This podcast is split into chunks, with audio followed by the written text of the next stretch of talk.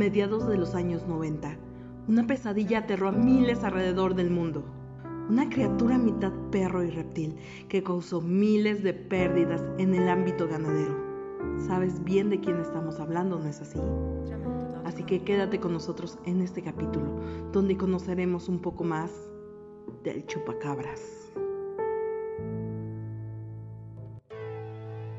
El día en que eso ocurrió, recibí una llamada de mis padres. Al parecer era una situación urgente. Me pidieron que fuera inmediatamente al rancho de mi abuelo sin decir más. Al llegar noté que se comportaban extraño, como si tuvieran miedo, como si algo muy grave estuviera pasando. Pero al parecer ante sus ojos sigo siendo un niño, ya que no me quisieron explicar nada. Por Dios, ya casi termino la universidad. Soy un adulto. Si quisieron que viniera, al menos deberían haber tenido la decencia de decirme qué ocurrió. Bueno, si ya estaba aquí, al menos ayudaría a alimentar a los animales. Eso realmente me gusta. Pero desde el primer día noté que el ganado había disminuido drásticamente. ¿Dónde estaban las cabras? ¿Los cerdos? ¿Dónde estaba todo el ganado de mi abuelo? ¿Será acaso que está vendiendo por fin la granja? No lo creo. Es muy terco. Muchos años hemos estado tratando de convencerlo de ir a vivir con nosotros sobre todo tras la muerte de mi abuela. Ante eso, llamé con un chiflido a los perros, pero nunca respondieron. ¿También a ellos los había vendido? ¿Regalado? ¡Imposible! Esa fue la gota que derramó el vaso. Decidí enfrentar a mi abuelo. Para saber qué estaba pasando tenía que llegar al fondo de todo esto. Así que decidí esperar a la cena, para que mis padres también estuvieran presentes y no pudieran seguir evadiendo mis preguntas. La noche llegó y todos parecían demasiado tensos. Apenas habíamos empezado a comer y no resistí más. ¿Y bien? ¿Por qué me hicieron venir? ¿O para qué? El abuelo se aclaró la garganta, evitando mirarme. Se notaba incómodo, quizás algo molesto. Solamente me dijo, te explicaré mañana, tú mismo lo verás. Eso no era suficiente Notó mi molestia y agregó, es muy difícil de explicar si nunca lo has vivido. Eres muy joven aún. No resistí más. Por alguna razón, sus palabras me sacaron de mis casillas. Me levanté de golpe. No soportaría esa estúpida situación, así que les grité. Estoy harto de sus tonterías. Ya tengo la edad suficiente para saber al menos por qué me hicieron venir. Me largo. Mis padres trataron de detenerme, pero estaba tan furioso que simplemente abrí la puerta y salí. O más bien, entré a una pesadilla. Todo comenzó a dar vueltas. Aquella escena era... No tengo palabras para describirla. Aquel ser que se encontraba alzado sobre uno de los pocos becerros que quedaban era como un reptil enorme. Su boca estaba llena de sangre y yo me desmayé.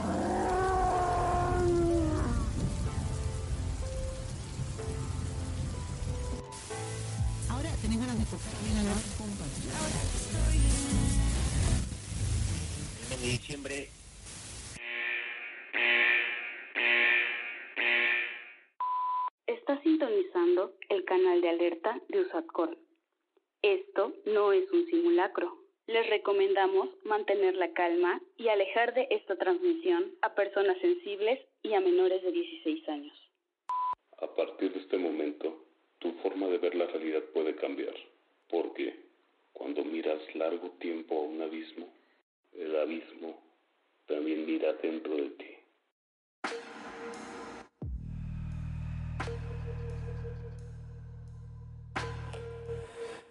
Bienvenidos a Un Susto antes de dormir, un podcast donde hablaremos sobre asuntos de misterio, suspenso y cosas paranormales. Soy Lady Frost y me encuentro acompañada como siempre de mis amigos y de micrófono nuevo, señores. Espero que puedan disfrutar mejor en esta experiencia. Creo que esa información era algo innecesaria del micrófono, pero ¿qué tal gente? Bienvenidos. Recordándoles como siempre que si les gusta este contenido pueden apoyarnos dejando su hermoso like, compartiendo con toda su gente y activando campanita, ya que nunca saben cuándo se va a subir un susto nuevo.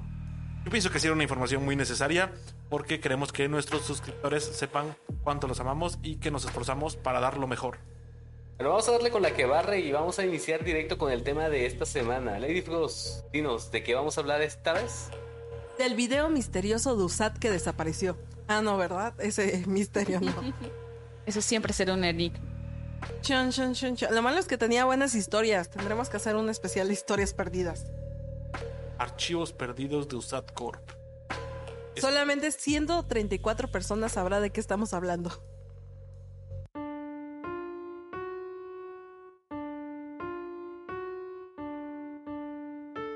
Los años 90.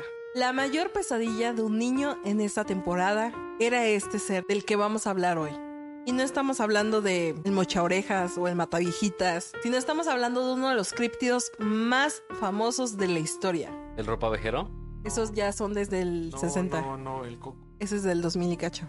Así es, como lo habían visto ya en el título, el día de hoy hablaremos del chupacabras. Miedo de muchos y más de las cabras. Ovejas. Eh, O granjeros. Vamos a hablar de un ser que era el terror total de la gente que se dedicaba a la ganadería. Los dejaba en pérdidas absolutas y no había explicación por el cual pasaba este tipo de cosas. No, no sé cómo decirlo, pero los granjeros me imagino que tenían mucho miedo a este ser. En México en los años 90 este ser fue un boom. Todo el mundo lo había visto, todo el mundo sabía una historia. Había películas, caricaturas, hasta camisas con la imagen de este ser. Yo me acuerdo que incluso fuimos a una feria donde la mascota de ese año era este ser, el chupacabras. Pero ¿sabían que el chupacabras no es mexicano?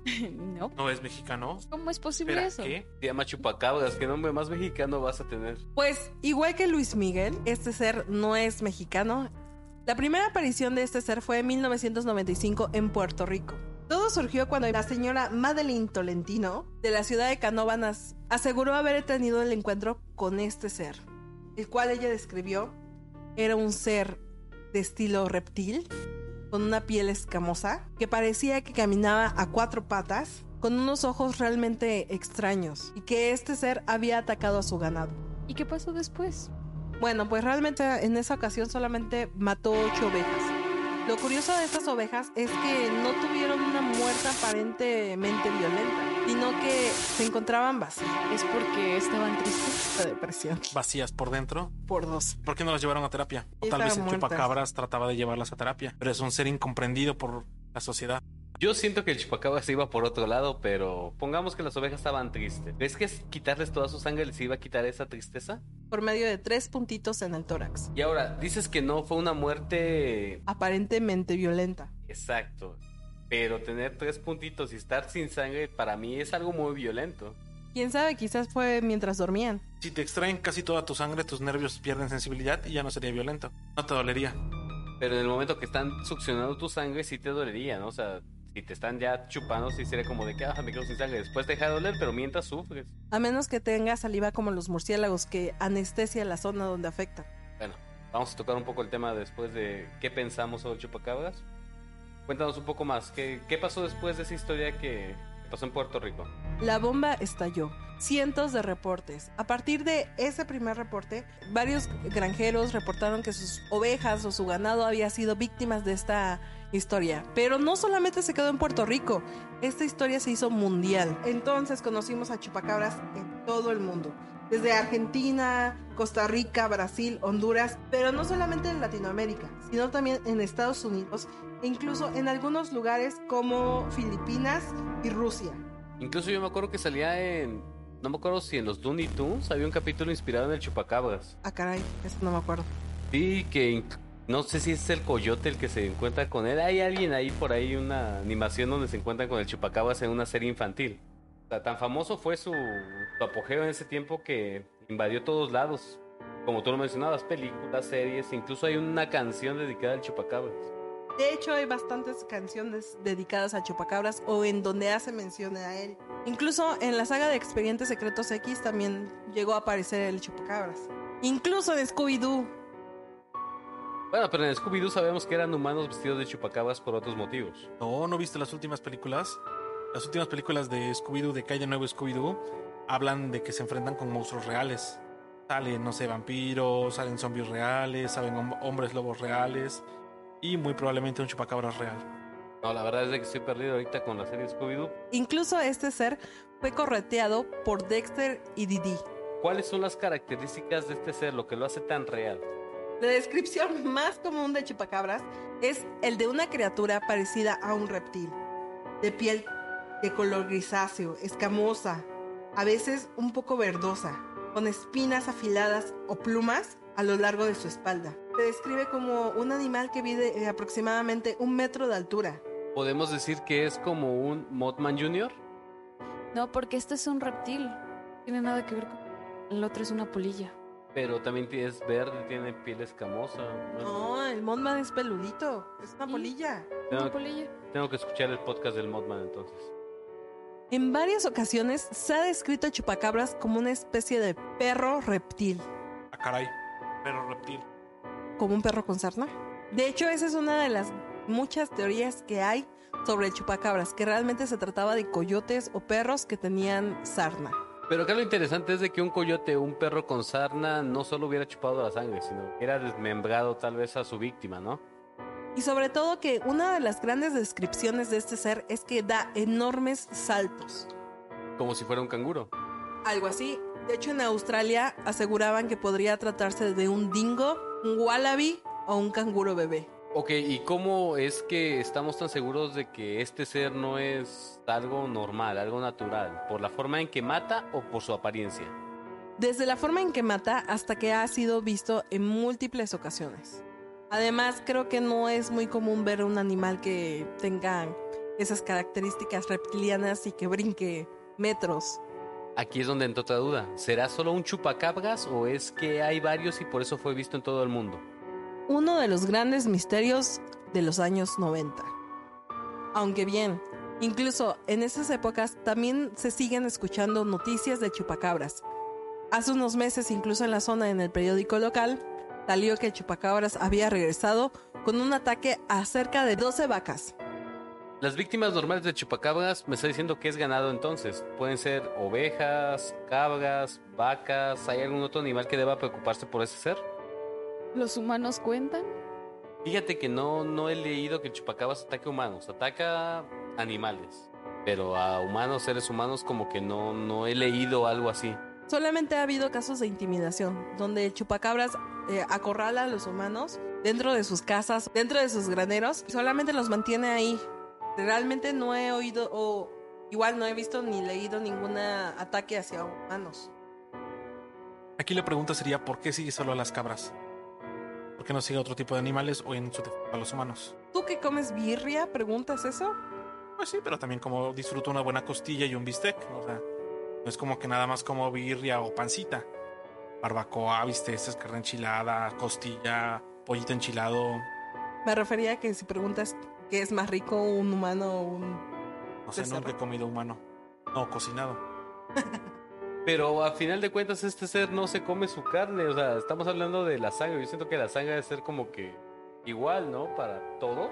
¿Quién sabe? Por- Porque incluso algunas biopsias que realizaron a estos animales descubrieron que faltaban órganos internos sin ningún otro agujero de salida. O sea, estos animales a veces no tenían o el estómago o el corazón, incluso los pulmones, y no aparentaban haber tenido alguna incisión o algo donde pudieran haber sido sacados estos órganos. Es que recordemos que en la naturaleza hay ciertos animales, sobre todo las arañas, que a la hora de morder a sus presas inyectan fluidos o líquidos intestinales propios de ellos con los que licúan a sus víctimas. Entonces prácticamente les inyectan un tipo de ácido, se licúa todo por dentro y ellos solo aspiran. Bueno, pues entonces yo creo que em, pues este tipo de animales es su cadena alimenticia prácticamente porque una abeja, por ejemplo, comer carne o algo así, no está en su, no está en su dieta. Ahora, este ser ya caemos en que se está alimentando tanto de sangre y que posiblemente licúe los órganos, como comenta acá Cuspe. Pero la pregunta aquí es, ¿por qué desapareció tantos años? ¿Por qué apenas se está volviendo a escuchar de él? ¿Será que se tomó un descanso así como en la película de... ¿Cómo se llama? El espantapájaros, ¿no? Espantapájaros que revive o despierta cada tantos años o será simplemente que este ser estaba invernando o tuvo un descanso, no, no sé por qué desapareció tanto tiempo y apenas se volvió a escuchar de él. Yo creo que eso puede ser una explicación más simple como otros animales que al urbanizarse ciertas zonas pues quita su hábitat natural, reduce su hábitat natural y se ven obligados a alimentarse de pues animales de granja, que son los que generalmente tienen las personas. A lo mejor él simplemente se puede alimentar de cualquier venados, alces, no sé, vaya, otro tipo de animales, pero pues al mermar los bosques y demás, le queda más fácil, pues aquí hay cabritos, aquí hay ovejas, pues de aquí soy.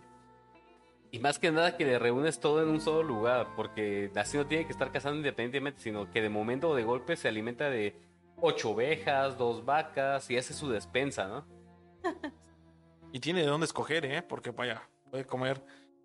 Hoy quiero un cabrito, mañana quiero una oveja, pasado mañana se me antoja una vaca, después quiero un cochinito, o sea, vaya, hay tanto de dónde escoger en el mismo lugar, es como ir al súper. Pero, bueno, más bien, ¿cómo se defendería uno de los ataques de ese ser? No sé, yo tengo una granja, tengo ovejas, cerditos, vacas. ¿Cómo es que yo puedo prevenir un ataque del chupacabras? ¿Habrá alguna forma como con las brujas que regamos pimienta? Y lo digo por los 132 que vieron el video y antes de que se quitara. Con una escopeta recortada. ¿Será que las balas sí le hagan a este ser? Porque hemos visto que la mayoría de los críptidos son inmunes a este tipo de cosas. Pues no sé si le hagan daño al chupacabras, pero a, a todos los pumas, a todas las panteras, a todos los animales que han atrapado pensando que era el chupacabras, sí le hicieron mucho efecto. Yo siento que es algún ser incomprendido porque como sea, nada más porque lo ven feito, es como lo tratan mal, pero igual y si nos ponemos en el lado del chupacabra solo está buscando alimentarse y no daño humano, o sea, no, no lo veo un ser tan malévolo como lo describen. Lo más importante de chupacabras creo que no es el por qué estuvo mucho tiempo oculto, sino por qué si realmente existía desde antes, apenas surgió en 1995. Y ojo, que yo les dije el primer origen, bueno, la primera aparición del chupacabras oficial. Sin embargo, varios estudiosos han comentado que desde 1823 hay reportes en historias o en narraciones de aquella época donde se describe un ser sumamente similar, obviamente con otro nombre, pero coincide totalmente en la descripción y en la forma de atacar a este ser. O sea, realmente puede que este críptido ya tuviera desde años que existiera, pero lo hacía de una forma tan discreta que solamente hasta 1995 se dieron cuenta que algo no andaba bien. Yo siento que también acá influye mucho los medios de comunicación. Hoy en día la comunicación es muy abundante. Pasa algo aquí y ya todo el mundo se enteró. Antes era como que más reservado todo eso, ya que había solo cartas, telegramas. Entonces, no sé, no he visto pinturas rupestres donde describan a un ser que mataba animales solo succionándolos. Pero, si alguien lo hubiera visto, siento que sí se hubiera hablado de él en textos antiguos. Pues hablaba de él. Solamente que no lo conocíamos como el chupacabras. El nombre de chupacabras fue actual. Y este ser llegó a la fama gracias a qué? A, a que nadie podía explicar o a que era muy temido por su apariencia. A que el PRI quería ocultar un fraude. Van a censurar. Eso fue, con- eso fue lo que pasó con el video prohibido. Ah, no, ¿verdad? Mm. Está prohibido hablar de él. Lo que más recuerdo de esa época es el miedo que yo tenía a salir al baño de la casa de mi abuelita. La casa de mi abuelita en ese entonces, el baño se encontraba afuera, en el patio. Para mí era terrorífico. Después de tanta información en las noticias, en los programas, incluso en Discovery Channel pasaban especiales sobre la captura, la búsqueda, el rastreo de este ser. Me daba tanto pavor salir y que al estar haciendo el baño, sobre la lámina del techo del baño, cayera algo pesado y que resultara ser el chupacabras. Una de las veces que más miedo me dio fue cuando ese ruido por fin llegó. Salí corriendo, gritando, yo creo que ni siquiera me había levantado la pantaleta cuando me di cuenta que era un gato. Pero fue terrorífico para mí en ese momento. Lo que me acuerdo mucho era una gran discusión. ¿Qué es el chupacabras? Un críptido que desconocíamos, que se había mantenido oculto durante todo este tiempo cazando de forma discreta o un extraterrestre que se había escapado de aquella zona misteriosa en Estados Unidos, el Área 51. Es que aparte, independientemente de que sea un alienígena o una criatura rara, el punto aquí es de que es extraño. Yo, eh, en mi manera personal, opino en que ha de ser algo al no alienígenas, sino más bien como de esos seres que sobrevivieron al meteorito de los dinosaurios. Alguna criatura que, que subsistió y que se mantuvo oculta para evitar ser acechado o ser cazado, pero al final de cuentas está entre nosotros y, y ha perdurado mucho, ¿no? O sea, hasta el paso de los años ha mantenido alimentándose de cosas fáciles y difíciles, pero ha vivido algo duro el chupacabras. ¿Como Nessie? ¿Quién? Nessie. El monstruo del lago Ness. Yo siento que sí, algo así, ¿eh? Yo siento que sí viene este ser de mucho más antes que nosotros y que fuimos quienes invadimos el territorio de este ser. Patrañas. Para mí solamente hay dos opciones viables. El 70% de mí dice que puede ser un alienígena que se quedó varado o que es, la, es el perro, la mascota de los alienígenas que se quedó acá varado. Y el otro 30% de mí piensa que es el resultado de experimentación con animales en el, en el área 51, que, sea, eh, que es un animal, un experimento que se escapó y que logró reproducirse con la fauna y por eso es que so- ciertas características son compatibles con animales de nuestra época que podemos encontrar fácilmente. Es que justamente eso es lo que me hace pensar que es un producto de no de evolución, sino de que ha perdurado tanto tiempo porque tiene características semejantes a los animales. Así como dicen que nosotros evolucionamos de los changos, yo siento que este ser es algo pre-evolucionado, algo más rústico, algo más dinosauresco, no sé cómo decirlo, pero que está aquí desde antes de nosotros. Una criatura de probeta, te he dicho. No, no, yo, yo siento que sí, que, que este ser estuvo antes. No sé, yo apoyo igual esa teoría. Siento que es más un animal, pues natural, no tanto como que algo creado. Sobre todo porque, bueno, estaría la posibilidad de que sea en el área 51 y demás. Pero es un ser que ha sido reportado en varias zonas. Creo que a un animal genéticamente modificado no es tan fácil que se reproduzca y que sus genes se esparzan en varias zonas como tal. Más que nada que si fuera del área 51, los hombres de negro se dedicarían a, a silenciarnos, ¿no? Porque al final de cuentas no estamos listos para esto. ¿Y No- quién te dice a ti que los hombres de negro no han ido a silenciar a varias personas? Bueno, yo siento que no porque las historias se han escuchado y los hombres negros se encargarían de que no.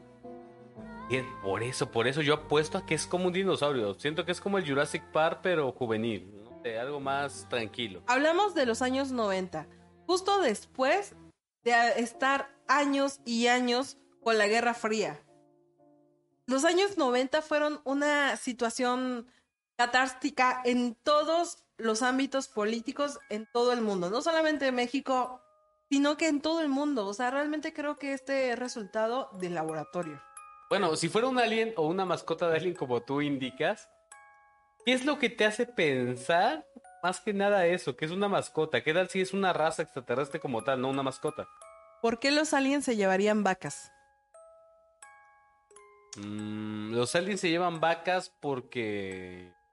Porque necesitan alimentar a su mascota.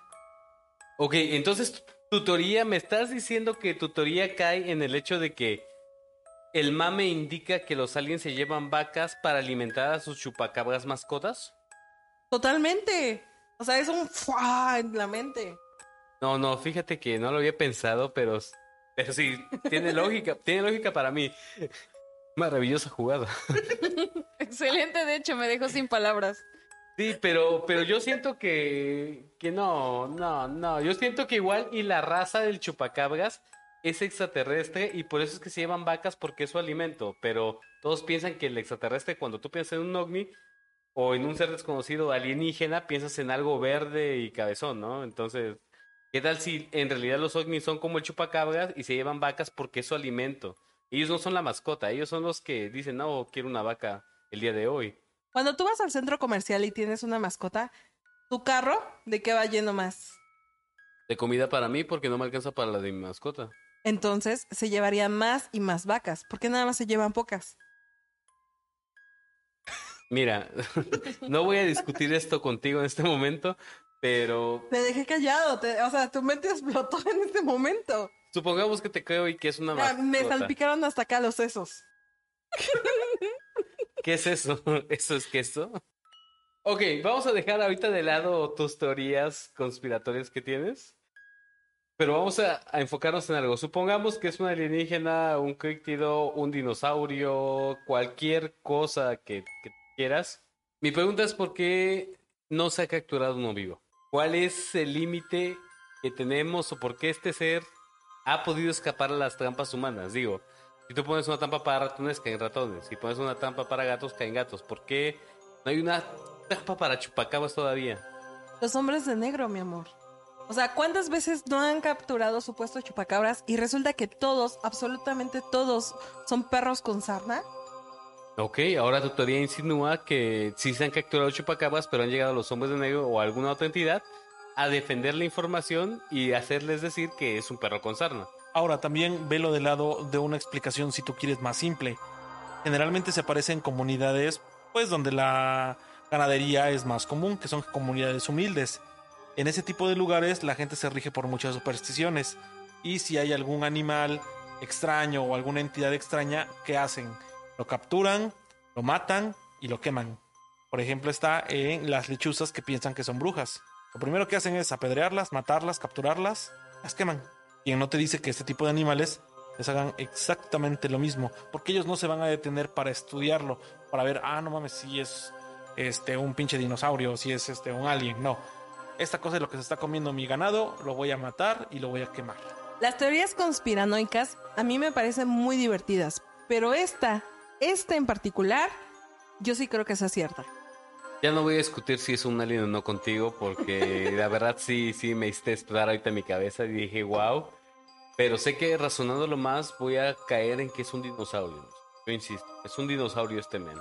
No puede ser otra cosa, ya que tiene rasgos primitivos. Ok, según tú es un dinosaurio. Sí. Muéstrame una pintura rupestre donde salga este güey. Mira, aquí está.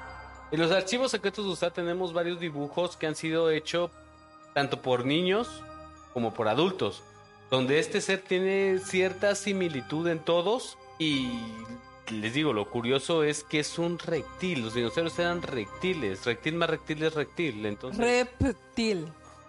Ahora, muchas de las representaciones, es, muchos de, las- de los dibujos, vaya, que, que han tomado de él, lo, lo presentan como si fuera de cierta forma, como dice, un reptil, pero hasta cierto punto tiene como pelitos, como algo que asemejarían ser plumas. Recordemos que en las últimas investigaciones se determinó que los dinosaurios, de hecho, eran animales, eran reptiles emplumados. Si él no se puede defender, no le des armas. Es un alien. Yo solo estoy del lado de la verdad, no de un, no de un bando. Sí, no, es que hay, que analizar un poco más a fondo este tema. Pero ustedes qué opinan, aquellas criaturitas de la noche? Díganos, ¿creen que es un alien, un reptil o simplemente un producto de mi imaginación? Por desgracia, aunque nos encantaría contarles varias historias del chupacabras, ah, realmente todas son muy similares. Personas que han estado dentro de sus casas cuando escuchan que sus ovejas o su ganado empieza a hacer ruidos extraños o simplemente no tienen ni idea de lo que está pasando hasta el otro día cuando van a buscar a su ganado y resulta que este ya está muerto. Las historias usualmente terminan en que el ganado fue llevado por militares, policías o agentes que se dicen investigadores y nunca más vuelven a saber los resultados ni nada del asunto. Es muy curioso, ¿no? Creemos en que si se ha escuchado el de su ganado de manera extraña, yo siento que sí sufren los animales al ser- devorados por esto. Tú mencionabas que no habían recibido una muerte agresiva. Aparentemente agresiva. De todos modos, si un perrito los asustara, harían ruido. No tiene nada que ver. ¿Y por qué es que uno no sale a defender a su ganado? Yo si tuviera vacas, pues las defendería con capa y espada, ¿no? Eres una persona que está tranquilamente en su casa y de repente ve un ser reptilesco está atacando a su ganado. Realmente no creo que sean muchos los valientes que se atrevan a salir a proteger a su ganado, sabiendo que ese ser los puede atacar a ellos o a su familia. Fíjate que ahí difiero un poquito. Yo pienso que al contrario, esa gente es más como que más de si ven algo que no les parece o algo fuera de lo normal, es de hay que matarlo, hay que lincharlo y demás. Pero, te dije, puede ser que simplemente si se deshagan de ellos, por eso no tenemos las bases para estudiarlo. Ok. Siendo un reptil, ¿se reproducirá solo él mismo o tendrá que tener algo con su misma especie? Porque hay reptiles que al no haber presencia de macho, se reproducen ellos mismos. De Godzilla, ¿verdad? No, lo decía por Shrek. Ah. Pero Shrek, ¿qué reptil se reproduce solo? la dragona, Hubo burritos, dragones. el burro no ha tenido... Burritos, dragones. El burro no ha tenido... Bueno, ¿de dónde sacó la dragona genes de burro? Vamos a entrar en una teoría que no te quiero explicar porque me voy a cansar. Explícale, tenemos tiempo. Y nuestros suscriptores estarán encantados de escuchar esa teoría. Esta es una teoría que vi en YouTube. ¿Y eso qué tiene que ver con el chupacabras? En que es un reptil y se reproduce solo igual que la dragona. Que por cierto, la dragona es una princesa, por, para quien no lo sabía. Yo solo escuché a alguien dando patadas de ahogado, a- argumentando algo que no tiene bases, pero está bien. Bueno, el punto es de que chupacabras para mí es un reptil, es un dinosaurio que se ha reproducido el mismo a partir de los años. Se llama Poppy y es de un alien de Alpha Centauri. Hola, es de Alpha Centauri. Por eso mismo lo sé. Tiene un punto. Otra vez me hizo así la cabeza. Hasta me quitaste lo que iba a decir. ¿Cómo debatir contra esa lógica? Dinosaurio, reptil, experimento en probeta, mascota de alien. Al final de cuentas, ayúdenos a saber qué opinan ustedes. Su opinión es la que realmente nos importa. ¿Ustedes de qué lado están? ¿Del lado de este LK que no tiene idea de la vida? ¿O del lado de la ciencia y la razón? Hablas de ciencia y razón y dices que es la mascota de un alien, ¿en serio? Ok, tenemos tres lados acá. Cuéntanos cuál es el que de verdad piensas que es el real. Y ahora, más importante, ¿has tenido algún contacto con un ser semejante al chupacabras?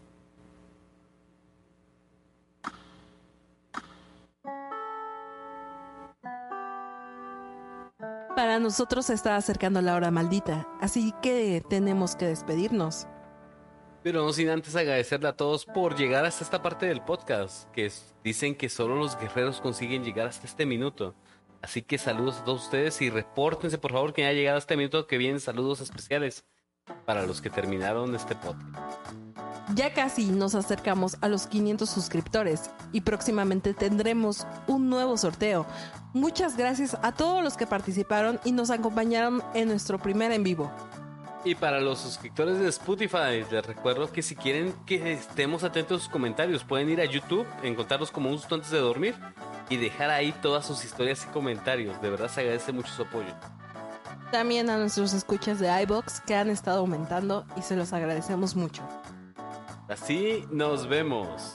No sin antes decirnos que como el chupacabras, yo también quiero chupar. Dadcore, fuera.